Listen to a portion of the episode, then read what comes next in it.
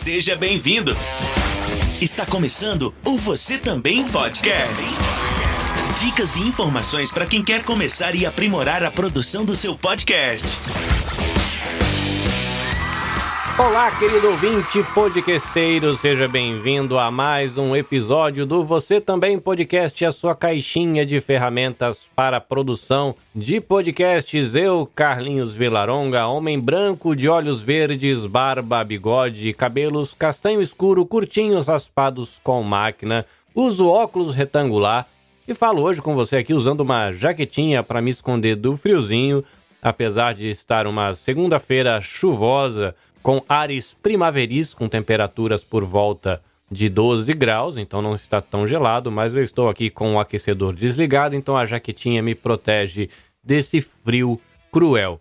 No episódio de hoje você confere o bate-papo que eu tive com a Lane, o Everton e o Andrei. A Lane é uma jovem da região de Tóquio, aqui no Japão. Ela trabalha com edição de vídeo e marketing digital ela já defendeu o Brasil como atleta de tênis de mesa e é apresentadora do podcast do Loft. O Everton Tobas, ele é jornalista, é escritor, é produtor de conteúdo digital no canal eto.word e também é apresentador do podcast Mundo Peculiar, além de ser um cara que gosta muito de viagem e de gastronomia. O André Cardoso, ele é psicólogo, ele é membro do time do podcast Press Startcast, que faz parte aqui do coletivo Podosfera Nipo Brasileira, e ele é apresentador do podcast Lembrei, um podcast que trabalha com memórias afetivas. Esse episódio é o primeiro passo para o meu livro Os Sonhos, Malas, Histórias e Podcast, um livro que vai contar um pouco da jornada de vida e das experiências dos produtores de podcast da comunidade brasileira no Japão. Eu convidei essa galera porque eu quero aprender e desenvolver melhor a arte de fazer perguntas, perguntas que vão gerar reflexão e vão tornar o conteúdo do meu livro legal. Chamei a Lane porque ela tem um podcast de bate-papo e ela tem um olhar para esse diálogo que tem a ver muito com a saúde, com esse olhar para dentro de você mesmo. E ela, como atleta com experiência transcultural, internacional, ela tem um olhar muito legal para esses bate-papos. O Everton é jornalista profissional, então é uma pessoa habilitada para fazer perguntas, fazer investigação. E ele gosta muito também de viagens, então ele está acostumado a transitar entre culturas regionais e internacionais. É um outro olhar também para a vida das pessoas. E o Andrei é um psicólogo, ou seja, é um profissional habilitado para fazer perguntas e gerar reflexões. Então eu tenho a minha jornada, eu tenho a minha história, e eu convidei a Lane, o Everton e o Andrei para me fazerem de cobaia eu queria saber qual é a sensação de ser entrevistado, ser ouvido e ser provocado por perguntas com olhares tão distintos. E essas perguntas vão me ajudar na construção do roteiro, nas entrevistas que eu vou fazer para a produção do meu livro. O bate-papo ele foi gravado com transmissão ao vivo para o meu canal no YouTube e para minha página no Facebook. Você pode conferir os bastidores na íntegra lá no canal, sem edição, sem corte, com papos aleatórios. Deve ter por volta de uma hora e meia. Aqui você vai pegar o miolinho do bate-papo, as perguntas e as considerações mais importantes para você sentir um pouquinho e para você que está chegando aqui agora, de repente conhecer um pouquinho mais a minha história pessoal e acredito que também ser uma inspiração para você criar bons roteiros para fazer perguntas legais nas suas entrevistas durante a produção do seu podcast. Eu agradeço a Lane, o Everton, o Andrei, eles gastaram aí uma hora e meia, duas horas mais ou menos conversando comigo. Muito obrigado, porque vocês com certeza ajudaram na construção desse meu sonho de lançar um livro, no caso, os sonhos, malas, histórias e podcasts. Então é isso, querido ouvinte. Ajeita aí o seu foninho de ouvido, regula bem o seu volume e bora lá pro episódio.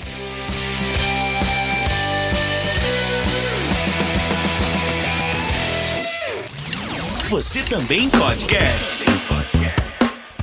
Todo mundo devidamente apresentado. Vamos revisitar a minha história e vamos ver como a gente pode agregar olhares sobre a história de uma pessoa. No caso, eu hoje sou o cobaia, mas poderia ser outra pessoa. Manda. É, antes de, de, entrar nas perguntas, eu vou só dar uma. Porque a, a arte, a gente chama de a arte da entrevista. É bem complexa. Você entrevistar uma pessoa tem, tem bons entrevistadores e entrevistadores medianos e entrevistadores, entrevistadores ruins. Mas uma dica que eu dou, uma dica de ouro é: o bom entrevistador não sabe nada, ele é só ouvidos. Ou, isso, ou seja, você pode perguntar o que você quiser, quanto mais você perguntar, porque você não precisa mostrar que você sabe as coisas.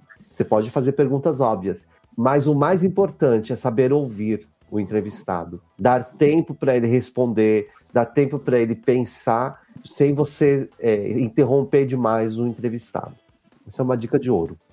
Mas vamos lá, a primeira pergunta que eu separei aqui tem a ver mais com a sua vida, né? Não tem nada a ver com podcast, como você falou no começo. Uma das perguntas que eu já fiz no ping-pong para algumas pessoas é: o que o Carlinhos de 10 anos falaria para o Carlinhos de hoje? Uau, o que que eu de 10 anos falaria pro de 30? De 30 não, né? Que eu já tô com 40 e cacetada. Poxa vida, o que que eu tinha na cabeça com que eu tinha 10 anos? Não roube a idade, ele falaria para você. É. Se eu não tiver errado, eu acho que hoje a minha vida tá mais tranquila do que quando tava com 10 anos. Aí eu não sei direito o que eu diria para mim hoje, porque na no momento com 10 anos, se eu não me engano, foi a época que eu perdi o meu pai pro câncer ou estava muito perto disso acontecer. Lógico que eu não tinha, se estava perto de acontecer, eu não tinha muito noção. Por exemplo, uma das memórias mais divertidas que eu tenho é eu brincando de, eu vou usar uma expressão estranha aqui, tá, gente? É brincando de esquibunda com papelão num gramadão ladeira. Senta no papelão, segura assim no meio com as pernas abertas.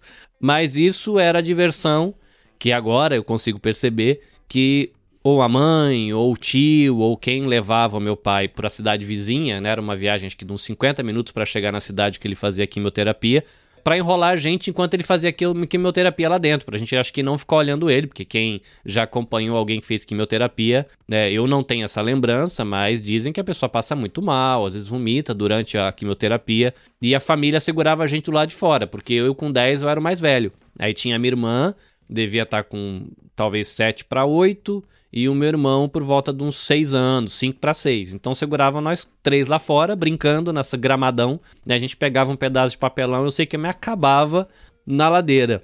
Mas imaginando que eu soubesse que a vida ia andar, imaginando que eu tivesse uma lentezinha que olhasse para o futuro, é boa parte disso que eu acho que eu não perdi, mas eu acho que continue a ser criança e aproveitando a grama descendo de esquibunda de papelão. Estressa não. Eu, eu sou meio crianção ainda, a minha esposa às vezes estressa até com isso, com a minha infância longeva.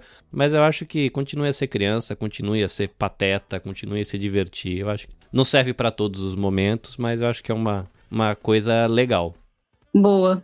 Não leve a vida tão a sério. Saber se divertir, assim, eu sou um cara meio ansioso, meio estressado às vezes. Mas esse lado crianção ajuda a ser uma válvula de escape ou uma, um ponto de equilíbrio, né? com o estresse da vida adulta, né? Como diz o Andrei, às vezes no podcast, né? Coisa de menininho adulto, agora achei com responsabilidades. É, eu me dou super bem com meu filho de 7 anos, eu entro no, eu levo ele para o mundo da imaginação e conto história com cenoura e é uma viajeira total, né? Então continue sendo esse crianção que vai dar certo. Boa resposta. Tua vez, Everton. Ô, André, Obrigado, Lene, quer... que eu já ia falar isso. Vai, Everton. eu vou. Na verdade, assim, tem uma coisa que é muito legal que eu vi, uh, o, do título aí do seu livro, a primeira palavra é sonhos. Eu acho que sonho é a palavra que define todo imigrante. Todo mundo que sai do seu lugar, independente do seu país, sai do seu lugar para ir para um outro lugar, ele é movido a sonho. Só que a partir do momento que ele chega naquele lugar, às vezes ele perde esse sonho, ele esquece, não sei, guarda na gaveta, acontece alguma coisa que aí o sonho vira outra coisa.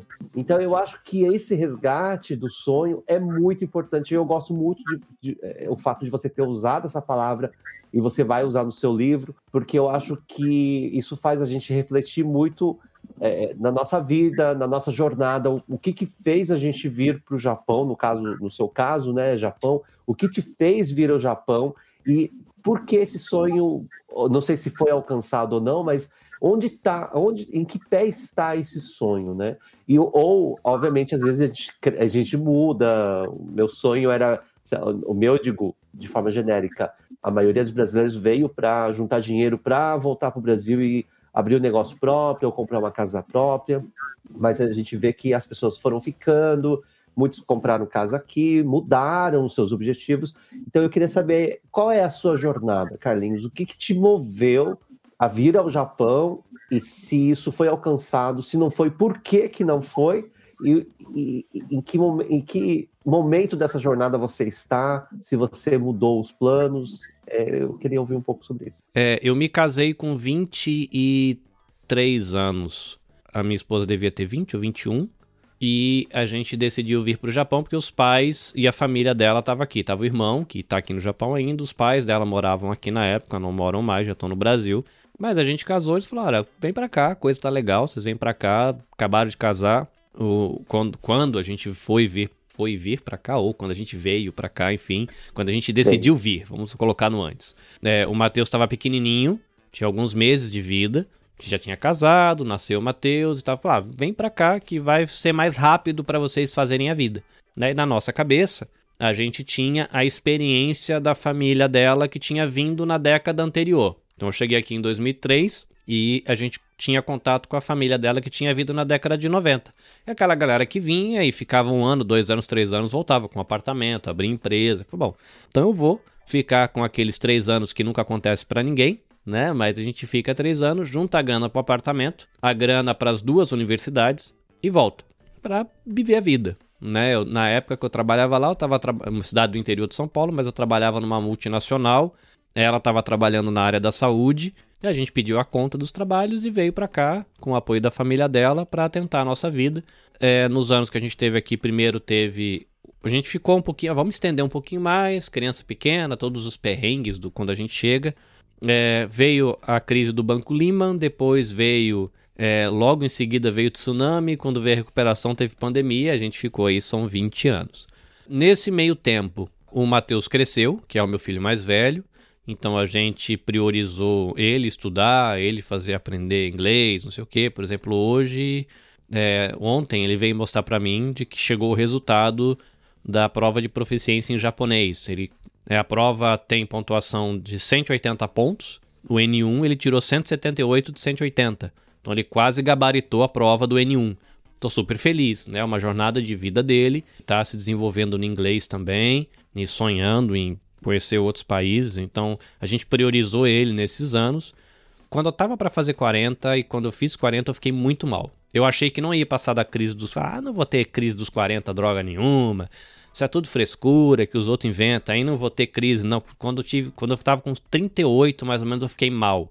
Mal, falei, cara, eu vou fazer 40. Eu não consigo correr daqui na esquina porque eu tô com a qualidade de saúde, assim, de. de esqueci o nome disso, mas não faço jogo, não, não, faço esporte, faço nada, não consigo correr daqui na esquina, é, não estudei e caramba, e agora tô ralado tal, e fiquei muito mal. Foi uns dois anos que eu me, me senti um lixo e foi justamente nessa época que o podcast chegou na minha história. E o podcast me deu a oportunidade de, de ver que eu posso aprender comecei a ter contato com pessoas legais no Brasil, porque assim, a gente está aqui no Japão, ah, Brasil é violento, está no Japão, ah, Brasil tem crise econômica, ah, está aqui no Japão, ah, o Brasil tudo é caro. Tô velho, como é que eu vou chegar no Brasil e arrumar emprego com 40 anos sem experiência em lugar nenhum? mercado de trabalho não me quer.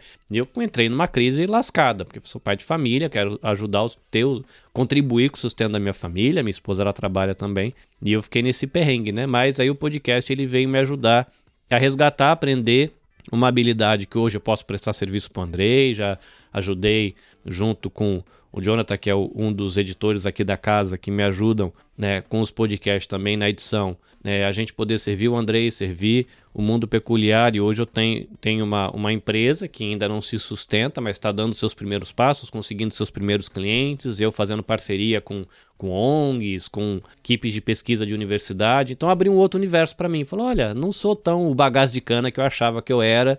E eu comecei a resgatar sonhos nessa jornada. Há um ano e meio atrás eu comecei minha faculdade, então se tudo correr bem, eu vou conseguir realizar o sonho de me formar no meio desse ano. Que aí depois que eu, vi, eu, eu consegui elaborar a crise dos 40 e o podcast entrou nessa jornada me ajudando a, a me valorizar de novo como pessoa e perceber que quando você percebe que você não é mais jovem, né? 40 anos, fala, cara, eu não sou mais adolescente. Tentei segurar até onde deu, né? Mas aí quando o meu filho chegou perto da idade que eu casei, eu entrei em crise.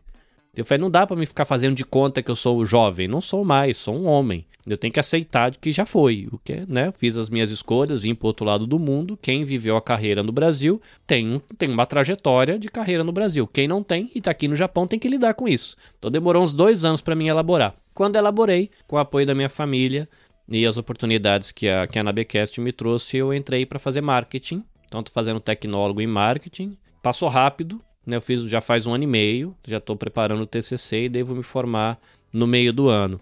É, a faculdade ela faz parte do, na questão do sonho pessoal, né? Porque tem sonhos que são familiares. É, de algo que eu estou chamando de projeto 50, que depois que eu elaborei, eu falei, cara, minha vida não acabou ainda, é só cuidar da saúde, dá para queimar aí até pelo menos uns 70, 75 anos. Então, eu pretendo chegar aos 50 com o meu mestrado. Então faz parte do meu projeto 50 estou fazendo, né? O marketing, percebo que vou precisar conhecer um pouquinho mais de administração ou de comunicação. Estou pensando talvez aí no MBA e depois o mestrado fazendo uma pesquisa em alguma área que tem algumas pessoas me incentivando a entrar na parte de inclusão, já que eu tenho trabalhado com o tema de acessibilidade e podcasts.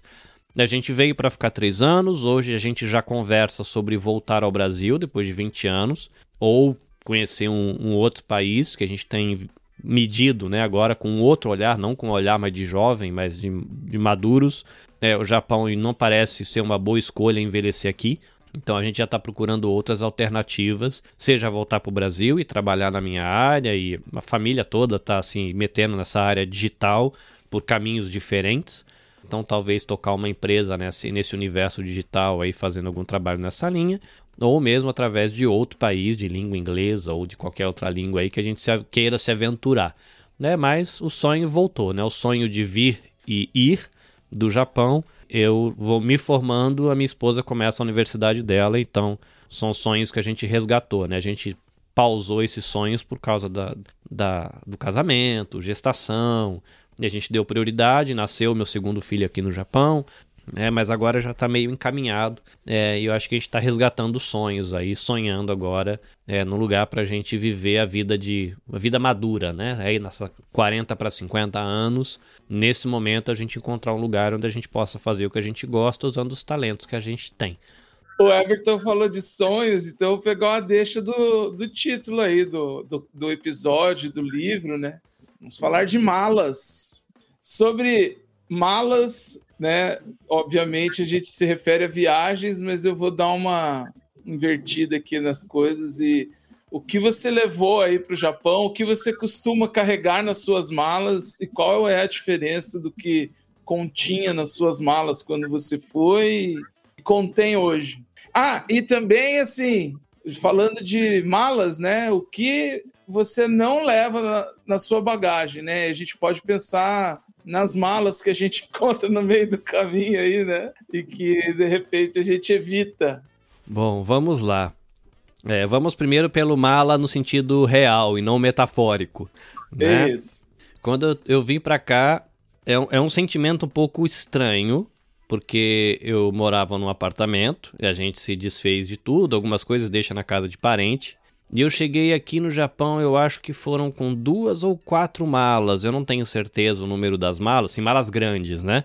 Eu não lembro se foram duas ou se foram quatro, daquelas bem grandonas. A gente trouxe roupa, né, brinquedo pro meu filho que tinha um ano, pouquíssimos livros, aquele kit sobrevivência, né? Uma panela, dois pratos, dois garfos, dois copos que pediram, orientaram a gente a trazer por causa dos apartamentos de trânsito, né? Que você chega do, do, do aeroporto e vai para um apartamento de trânsito que a assessoria deixa você ali por dois dias, uma semana, dez dias, até você conseguir um emprego que vai te dar o outro apartamento. Então você tem que se virar ali com o que tem. É, eu trouxe pacotinho de lamen, miojo, é, e não lembro mais o que, que eu tinha enfiado dentro da mala. Mas, para mim, o que é mais marcante nesse negócio da mala, a sensação de desamparo quando você desce aqui, olha para tua mala e você percebe que a tua vida inteira tá na mala. Tem gente que sai do Brasil com patrimônio, com deixa, não tinha patrimônio pessoal, morava em apartamento alugado. Me desfiz das minhas coisas. Presente de casamento a gente guardou algumas coisas, outras coisas a gente vendeu, deu. E aí quando você chega num país, você entra num apartamento vazio e você olha e vê duas malas de viagem grande, abertas no canto da parede de um quarto vazio, você fala, cara, isso é, é o que eu tenho para minha vida, e você tem uma esposa e tem um filho, é uma sensação de desamparo horrorosa. Antes disso, é a sensação de, cara, agora não tem volta, que foi quando a rodinha do avião saiu do chão. Lá no Brasil. É euforia, oba-oba, ah, quando a rodinha saiu do chão, que eu falei, cara, não tem como mandar esse negócio parar e eu pular. Não dá, da agora não dá mais para desistir que até você ia ficar com a dívida, né? Mas você poderia até ali falar, não, não dá, tô voltando e dou um jeito de pagar a assessoria com os custos que eles tiveram. Então, primeiro foi na mala, né, essa, essa sensação de, caraca, onde que será que eu tô me metendo agora? Porque agora não tem volta. E aí, enquanto eu tava processando esse espanto de perceber que a escolha que eu fiz não tinha volta, que agora eu tinha uma dívida e já estava indo e se eu, se eu voltasse não tinha nem para onde voltar, porque eu tinha, me lev... tinha dado fim nos móveis, dado fim no emprego, dado fim é, no, na casa, não tinha nem para onde voltar, né? Tinha casa de pai mãe, mas só isso. É, aí você olha as duas malinhas abertas, é bem ruim. Cara, malas, agora do sentido figurado, o que, será que eu levava aquela época que eu não levo mais hoje? mas eu acho que hoje eu revisito a minha história com um pouco mais de naturalidade. E aí eu me explico. Na minha jornada de vida, quando eu falei que hoje a minha vida está muito mais tranquila do que era quando eu tinha 10 anos, eu venho de uma história familiar que envolve divórcio, envolve atritos familiares, porque eu sou fruto do segundo casamento do meu pai. Então teve um primeiro casamento. Esse primeiro casamento gera atritos. Apesar de hoje eu tenho um ótimo é, relacionamento com os meus irmãos, né, com os meus sobrinhos. Felizmente, a, a família conseguiu gerir para que os irmãos tivessem um relacionamento saudável. Né? Nós somos sete irmãos, considerando os dois casamentos, e a gente consegue conversar com naturalidade. Abraça. Um dos meus irmãos vieram aqui para o Japão, ficou aqui em casa, levei eles para passear. Então, graças a Deus, eu tenho um bom relacionamento com os meus irmãos, todos eles, e os meus sobrinhos também. Mas tem, isso tem uma história de vida. Né? Porque quando você vem de um divórcio, então sempre tem situações onde essa história vem à tona. Porque para que eu pudesse nascer, para que a minha história pudesse começar, quatro crianças ficaram sem o pai porque o pai deixou a casa para viver uma outra história. E é difícil, né? Na infância, na adolescência, você elaborar isso e toda vez que você encontra os seus irmãos esse assunto vem à tona, porque é, é uma ferida que depois eu imagino que hoje já é uma, uma cicatriz que tem a sua marca, mas já que não é mais uma ferida, imagino, porque a gente consegue conversar com naturalidade. Então tem esse processo dessa história difícil. Aí depois teve a, a parte da, do câncer do meu pai, a morte do meu pai e como consequência de todo o peso que essa carga teve, é, a minha mãe enfrentando depressão por anos. E isso tudo na minha pré-adolescência, na infância, pré-adolescência, adolescência. Então eu percebi, na verdade eu não percebi, foi a terapia que me ajudou a perceber de que eu evitava visitar a minha história. Um não olhar para trás, talvez como um mecanismo involuntário, inconsciente de, cara, não mexe aí que aí tem dor. Então eu sempre falava, cara, eu não tenho lembrança de infância. Eu não tenho lembrança. É, que eu me, por exemplo, eu ouço Lembrei, eu acho extremamente surpreendente como você lembra de detalhes. E antes eu achava que eu tinha, eu não tinha capacidade de lembrar nada. E eu percebi que a minha mente criou alguns bloqueios. Porque quando eu vou lembrar do que aconteceu na escola, eu lembro que época que era e o que estava acontecendo na minha história pessoal e minha mente bloqueou.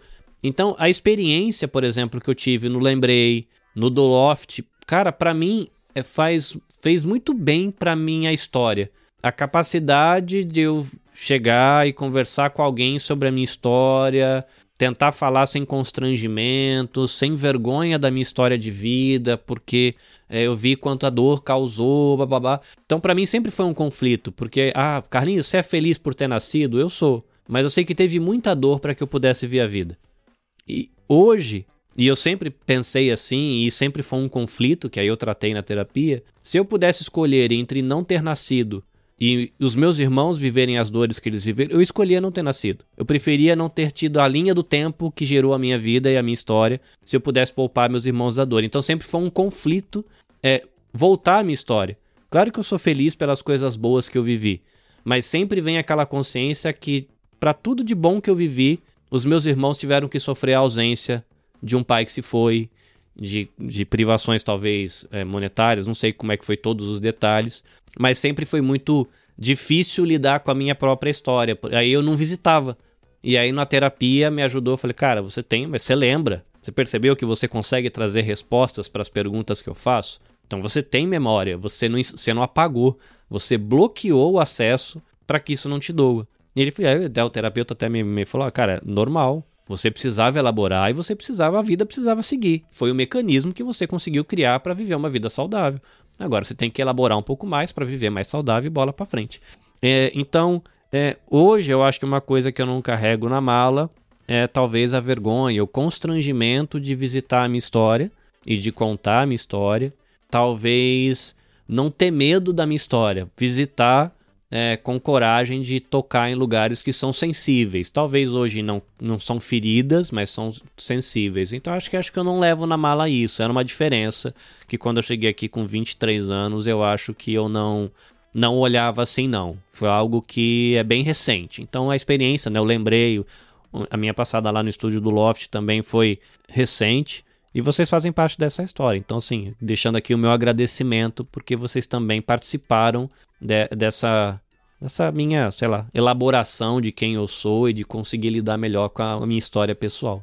Que bom que o do Loft te fez refletir em algumas coisas. Eu sempre falo que o do Loft eu aprendo muito com as pessoas, porque eu escuto muito mais do que eu falo, né? As perguntas aleatórias eu faço e eu aprendo muito com, com vocês, com as perspectivas diferentes de vida e tal. Mas vamos lá, você falou que se você pudesse não ter nascido, você não nasceria. Mas você nasceu. e Lide com isso. eu acho, né, que estamos aqui. Vai que a gente está, sei lá, em outra realidade, mas já que você nasceu, quais foram as coisas mais legais que você passou na sua vida que te faz pensar, ainda bem que eu nasci? Uau! Será que eu já pensei alguma vez por essa ótica? Experiências legais. Os meus filhos foram experiências muito legais. Né, o meu casamento foi uma experiência legal. Ah, como todo, toda paternidade, toda, todo casamento tem os seus desafios, lógicos, mas foram experiências legais. Vir para o Japão, apesar de todos os perrengues que eu tive, é, eu amei a experiência de estar aqui, o estresse cultural. E, por exemplo, viver, né, e conhecer o, o, podcast. Cara, acho que eu nunca conheceria o Andrei, nunca conheceria você nem o Everton se não fosse o podcast, se eu não tivesse aqui, se eu não tivesse a história. E, cara, eu curto demais a amizade com essa galera do, da podosfera nipo brasileira, sabe? Aprendo um monte e o podcast me permitiu coisas que para mim ainda me explode a cabeça, por exemplo, é o meu, a minha parceria com o Instituto Maria da Penha, né? eu como colaborador do projeto deles. Quando eu paro para pensar que um programa de podcast que eu faço, e eu já cheguei a citar isso em podcast com eles, de que quando você fala de violência contra a mulher, um podcast pode salvar uma vida, e saber de que algum, de alguma maneira eu sou uma gotinha dentro do mar da história do Brasil e que de repente aquele episódio de podcast que a gente está fazendo pode tocar a história do Brasil de maneira a criar um impacto positivo, né? Ou quando eu estou contribuindo com a galera do podcast Virtus, que trabalha de segurança pública e direitos humanos. Falei, cara, a gente faz um episódio de podcast que pode ter um impacto positivo na corporação policial, que pode ter um impacto positivo no trato que eles têm com a sociedade, para a gente ter um Brasil com, com um trato mais justo entre sociedade, é, governo e força policial. Cara, eu acho isso o máximo, sabe? E aí eu fico me perguntando, né? É, eu poderia não estar aqui para que outras pessoas é, sofressem menos. Mas já que eu estou aqui, por que será que eu estou aqui? Qual pode ser a minha contribuição positiva já que eu estou aqui? Eu me sinto muito feliz de trabalhar nessa área de educação e direitos humanos. Eu né, penso de que é por aí que eu quero envelhecer. Envelhecer dando a minha contribuição. Sei que tem gente que trabalha com tecnologia, tem gente que trabalha com business, tem gente que trabalha com grana, mas eu, o meu coração não pulsa por essas coisas. Eu não consigo me imaginar é, sentado no computador, trabalhando com ações o dia inteiro, fazendo grana multiplicar. A grana pela grana. É, não dá. Para mim, eu me, talvez me sentiria mais vivo, né? Já que é sobre estar vivo. Talvez, não sei, né? Mas uma escolinha do interior de qualquer estado do Brasil lá, ajudando meia dúzia de criança a ser alguém na vida.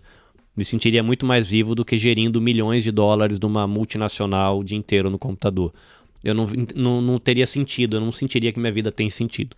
É uma das coisas até que hoje é um conflito para mim.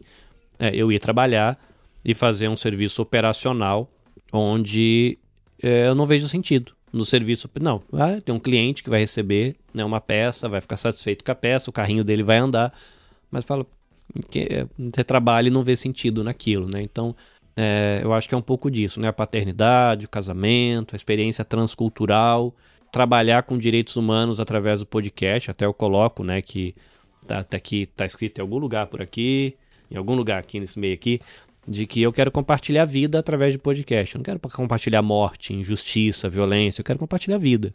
Vida melhor, saúde mental, saúde financeira, saúde, sei lá, qualquer acadêmica, profissional, né? Então é um pouco disso.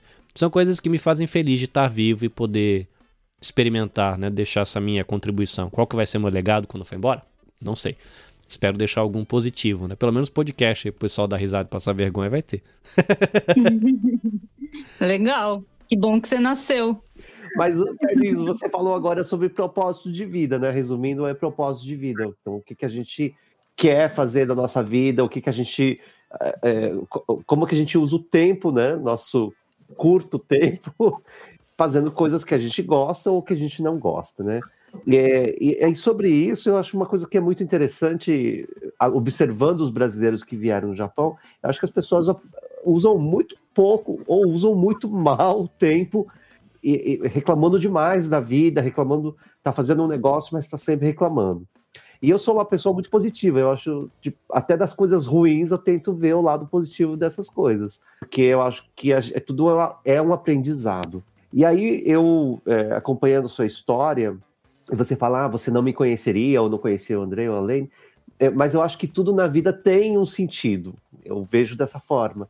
As coisas têm que acontecer, esse nosso encontro tinha que acontecer, e aí dali as coisas vão. E, e cabe a você entender como fazer daquele encontro algo positivo, ou tirar uma lição daque, daquela situação. E, e, aí eu acho que eu percebo, observando a sua história, no podcast principalmente, de você, como você disse, saiu de uma crise dos 40, encontrou o podcast, começou a fazer, e hoje você tem aí grandes eh, encontros, né, com até pessoas famosas aí no podcast, tem o Lão Lopes, que é a própria Maria da Penha, você fez um podcast que me marcou muito, que foi um você ajudou, né, no caso da Maria da Penha com a, a menina da foto lá do, é, do Kim Isso.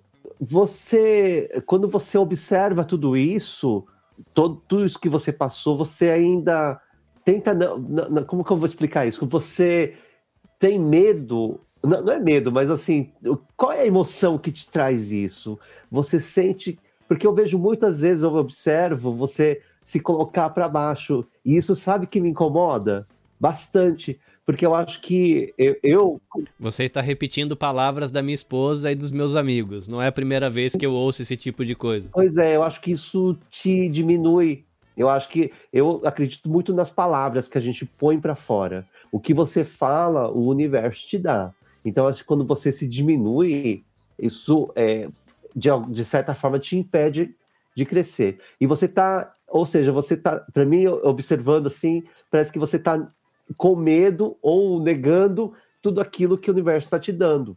É, como eu queria entender isso? Como é o seu sentimento em relação a tudo que está acontecendo em relação ao podcast? O podcast te trouxe muitas coisas legais, mas às vezes eu vejo você com medo disso. Na verdade, isso é uma coisa que eu ainda estou elaborando. E, e, esse sentimento específico, como lidar com, com isso? Porque é, a expressão que eu acho que eu colocaria é surreal.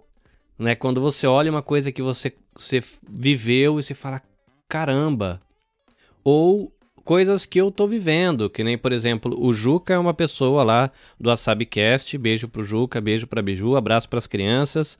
Ele é uma pessoa que vira e mexe, tenta me abrir os olhos para isso. Ele fala, velho, você tem noção de que o cara que praticamente ajudou a plantar a podosfera no Brasil, o cara citou seu nome numa live? Ah, é, não. Você não entende. Ele, mas é engraçado, né? E eu não nego, mas eu acho que como na minha história de vida eu tive esse, essa dificuldade de lidar com a minha própria história, por conta até da situação, né, que eu, que como eu falei, dos constrangimentos por causa que é um filho de segundo casamento, é, eu acho que eu procurava não aparecer muito, me ocultar para que talvez o assunto não viesse à tona ou para que algum constrangimento não viesse à tona. E isso acabou, vou citar o nome de um outro podcast aqui, né, se tornando um modus operandi para quem gosta de true crime, deixa a dica aí. É, acabou virando uma maneira de trabalhar, talvez esse medo de se expor, né? Esse medo de estar à frente. É, inclusive, isso foi, eu lembro que foi tema de, de, de, de encontros de terapia, né? De ele falar, cara, você precisa se expor, você precisa ter coragem de sair e tomar um sol, né? Não se guarde tanto porque vai fazer mal, né? Faz parte, você precisa ter coragem de sair é, sai um pouquinho, toma um sol rapidinho, volta até você se sentir seguro para andar mais. Mas lembra que do, é, a imagem que a gente trabalhou, pelo menos a que foi criada na minha cabeça, é aquelas casas de fazenda americana, que você tem a casinha no meio e aquele pasto de trigo, sei lá do que, que é, que vai embora, assim, aquele amarelinho, né? E ele fala, cara, tá tudo lá para você experimentar. Só que você não tem coragem de abrir a porta e ir pro, vai pro rancho primeiro. Depois desce dois passinhos da escada, respira cinco minutos lá e volta correndo para o teu lugar seguro e vai indo, né? Então eu estou vivendo esse processo. Eu sou muito grato por ter encontrado um psicólogo que me ajudou a perceber essas coisas, porque assim eu funcionava assim, mas eu nem percebia. Aí ele me ajudou nesse processo de perceber essas coisas. Agora eu já me percebo e aí eu tô elaborando e aprendendo a lidar e aprendendo a rever. Falar, bom, aqui eu funciono assim, mas até onde seria saudável ser assim ou não ser assim? É, eu ainda tenho bastante constrangimento. Por exemplo, assim, eu não tenho vergonha de vir aqui falar. Mas ao mesmo tempo, eu me sinto. Eu vou colocar a palavra assim, eu me sinto patético contando a minha história. Entendeu? é, é constrangedor.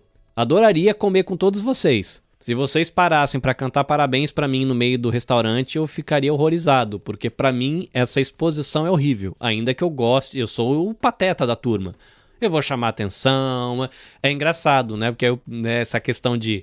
É, essa necessidade de, de chamar atenção, de ter contato, de ser intenso nos encontros, ao mesmo tempo que quando as pessoas olham, eu me escondo e me diminuo. Então é algo que eu estou elaborando é, e a minha esposa fala isso com frequência, alguns amigos falam, fala, cara, você percebe? Falei, ah, não, agora eu percebo. Ainda não sei lidar com isso, mas eu já percebo.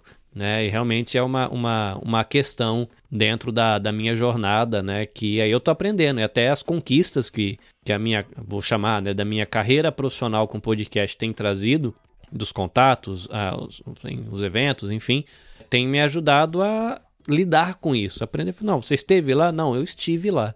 Você fez? Não, eu fiz. Né? É, para mim ainda é um conflito me posicionar como quem fez, quem esteve, quem falou, quem.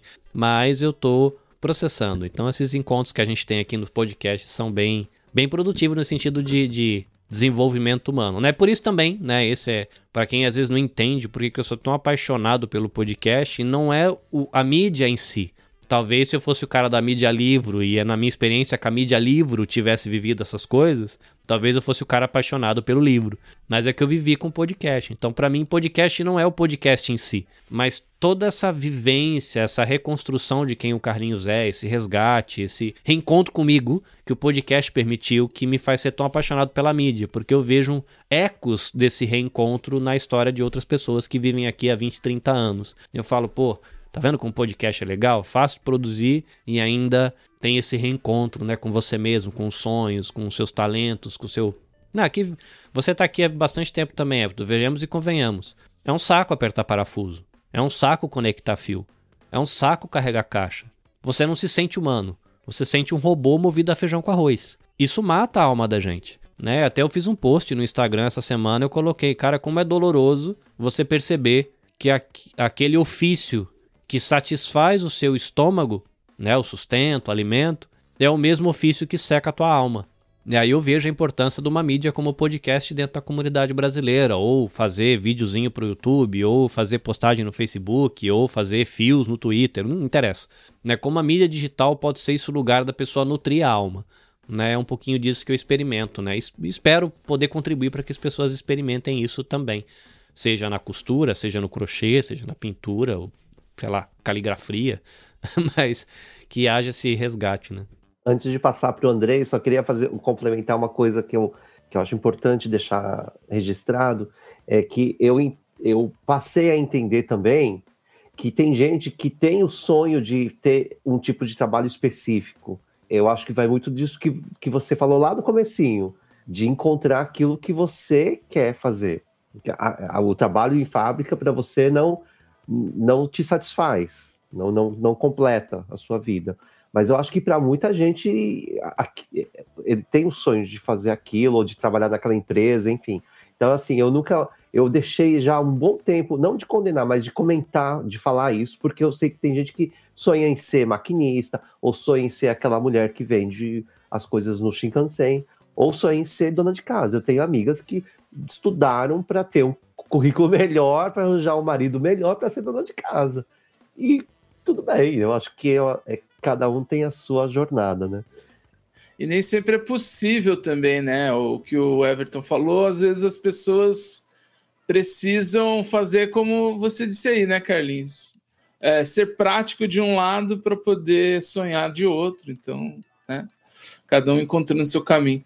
É, eu queria puxar então um pouco mais para a parte do lembrei aqui da, das memórias. Ah, você também evocou aí, disse para que eu podia explicar melhor. Você foi é, cirúrgico aí na sua explicação sobre como funciona a memória e tal. Eu gosto muito de um episódio do Naruhodô, do Altair Souza, né? Do, do Ken Fujioka. Eles falam disso e o Altair usa uma metáfora como um carimbo.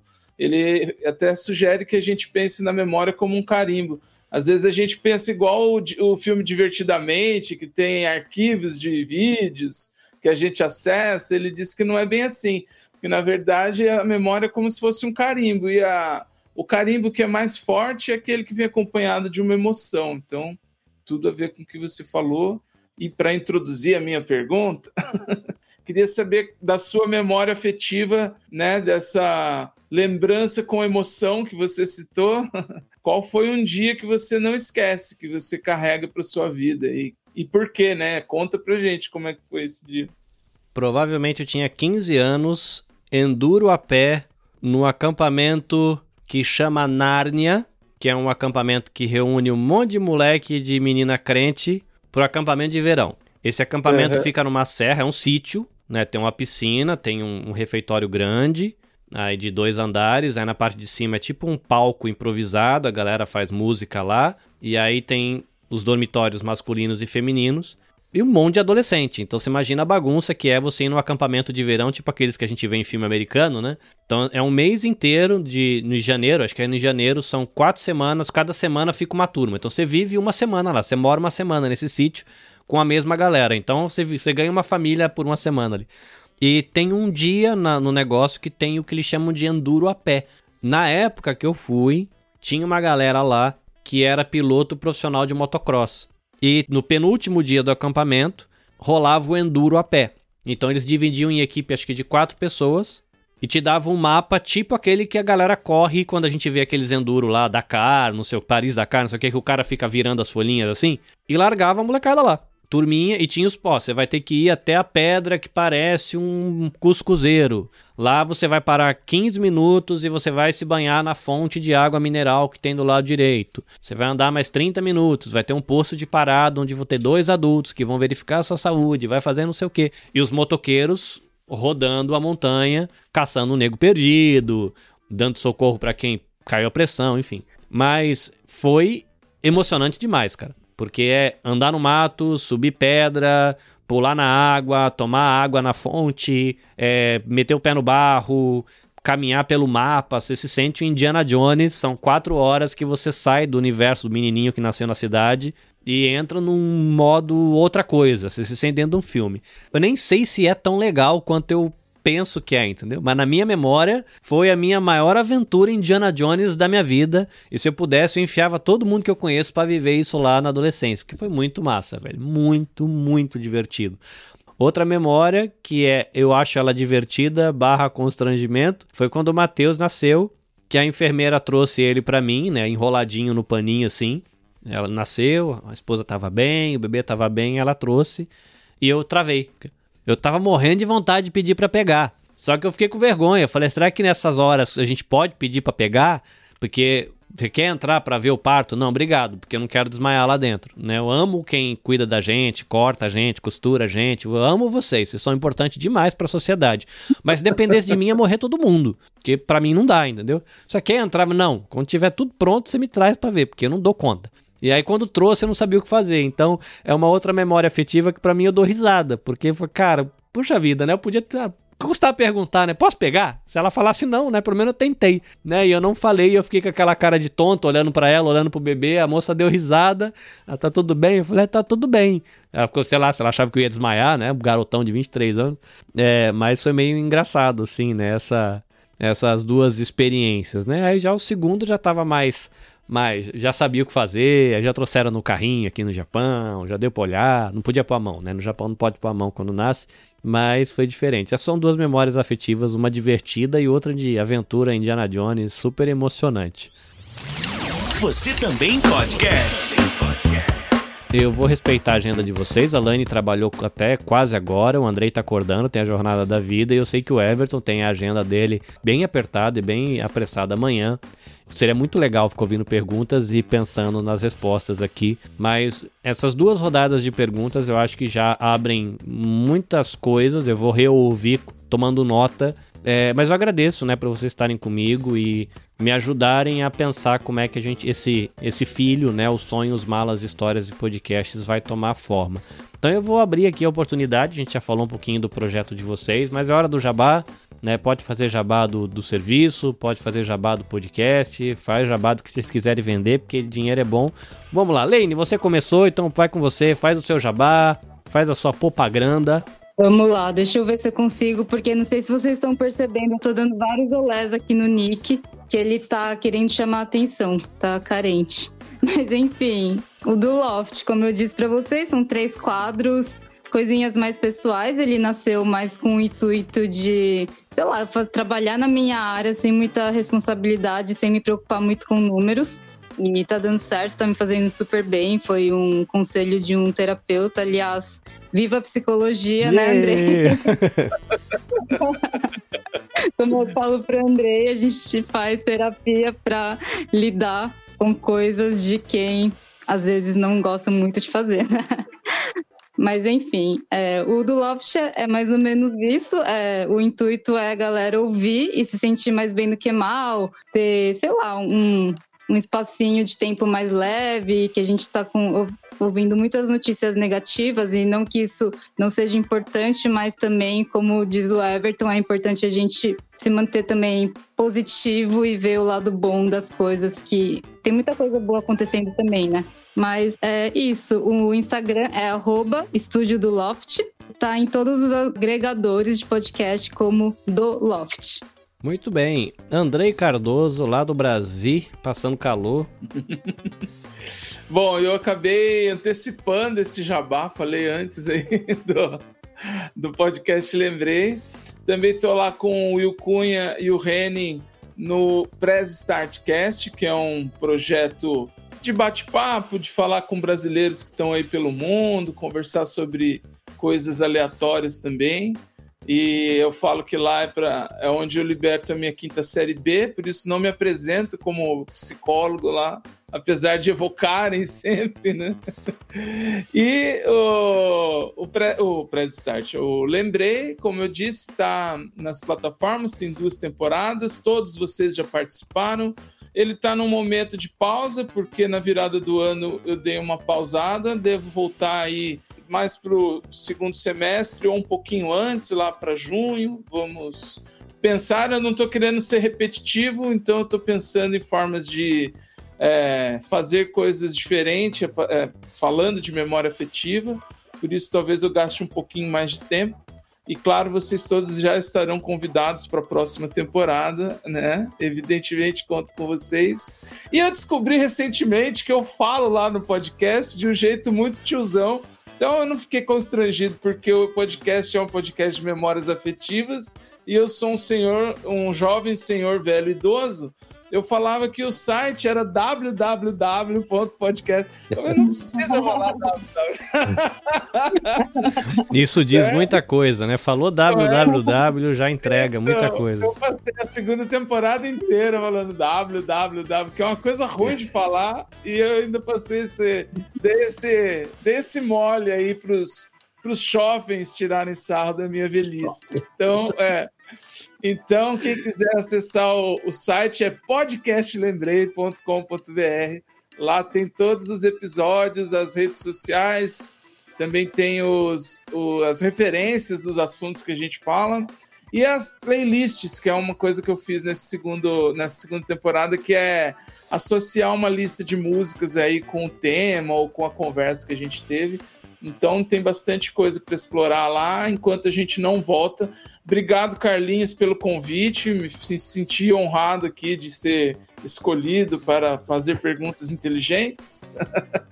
Lane, Everton, gosto muito de vocês. A gente não se fala com frequência, mas é sempre muito bom estar com vocês e conversar com vocês, tá? Everton Tobassi, seu jabazinho, vende seu peixe, vende seus podrutos, Ainda bem que o André não falou HTTP dois pontos.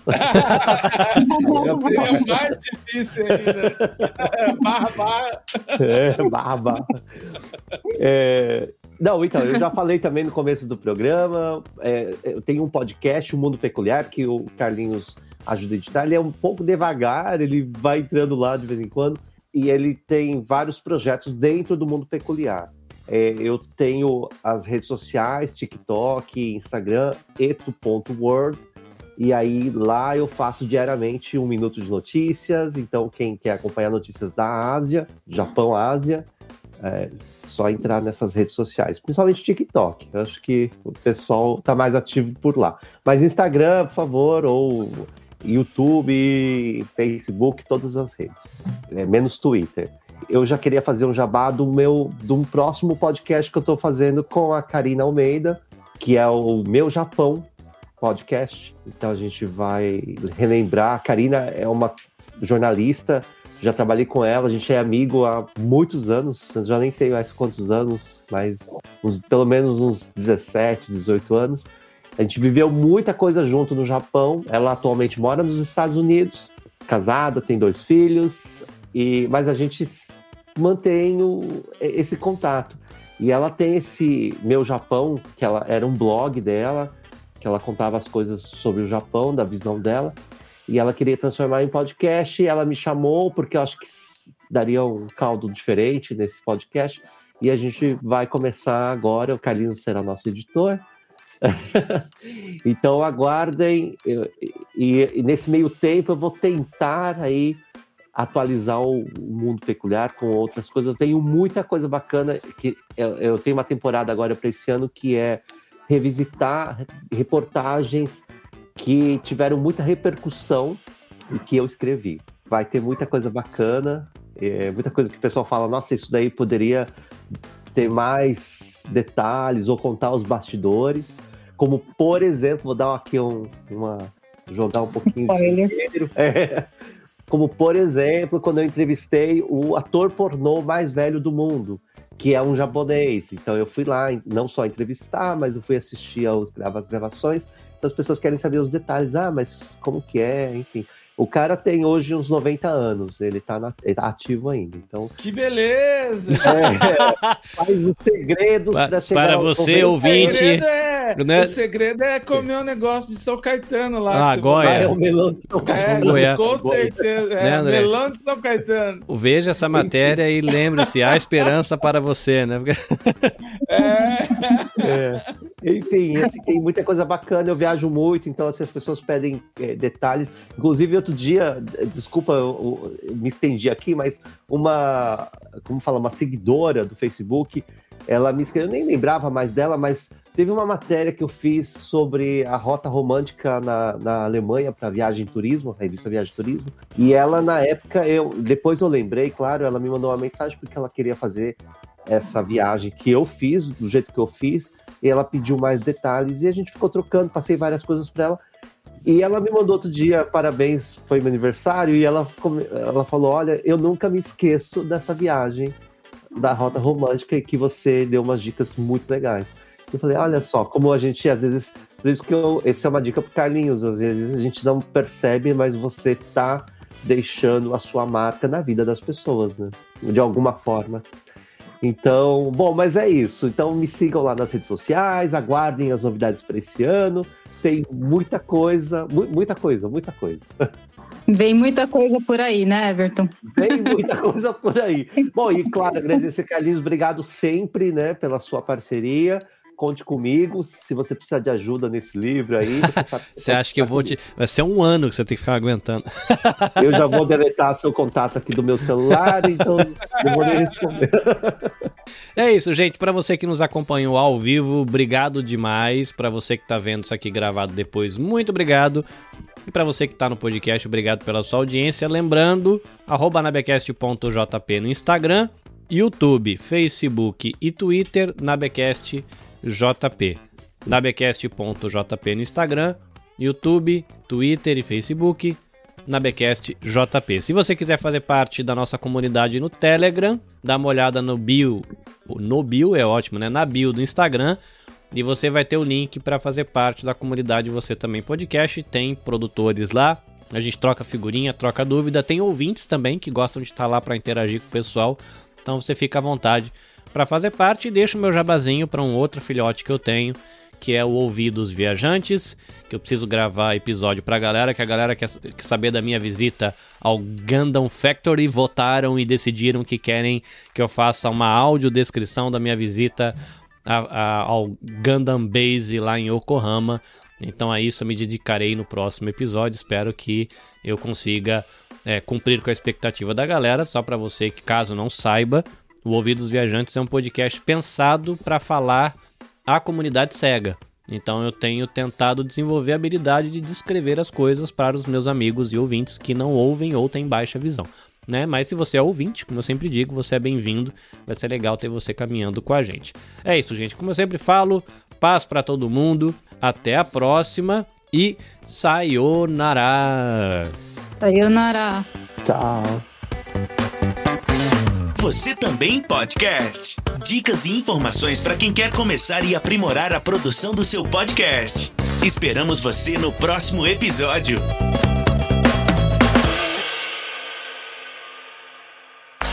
Este episódio foi editado pelo Nabecast. Saiba mais em www.nabecast.jp. Nabecast, conectando pessoas, desenvolvendo amizades, construindo parcerias e compartilhando vida através de podcasts.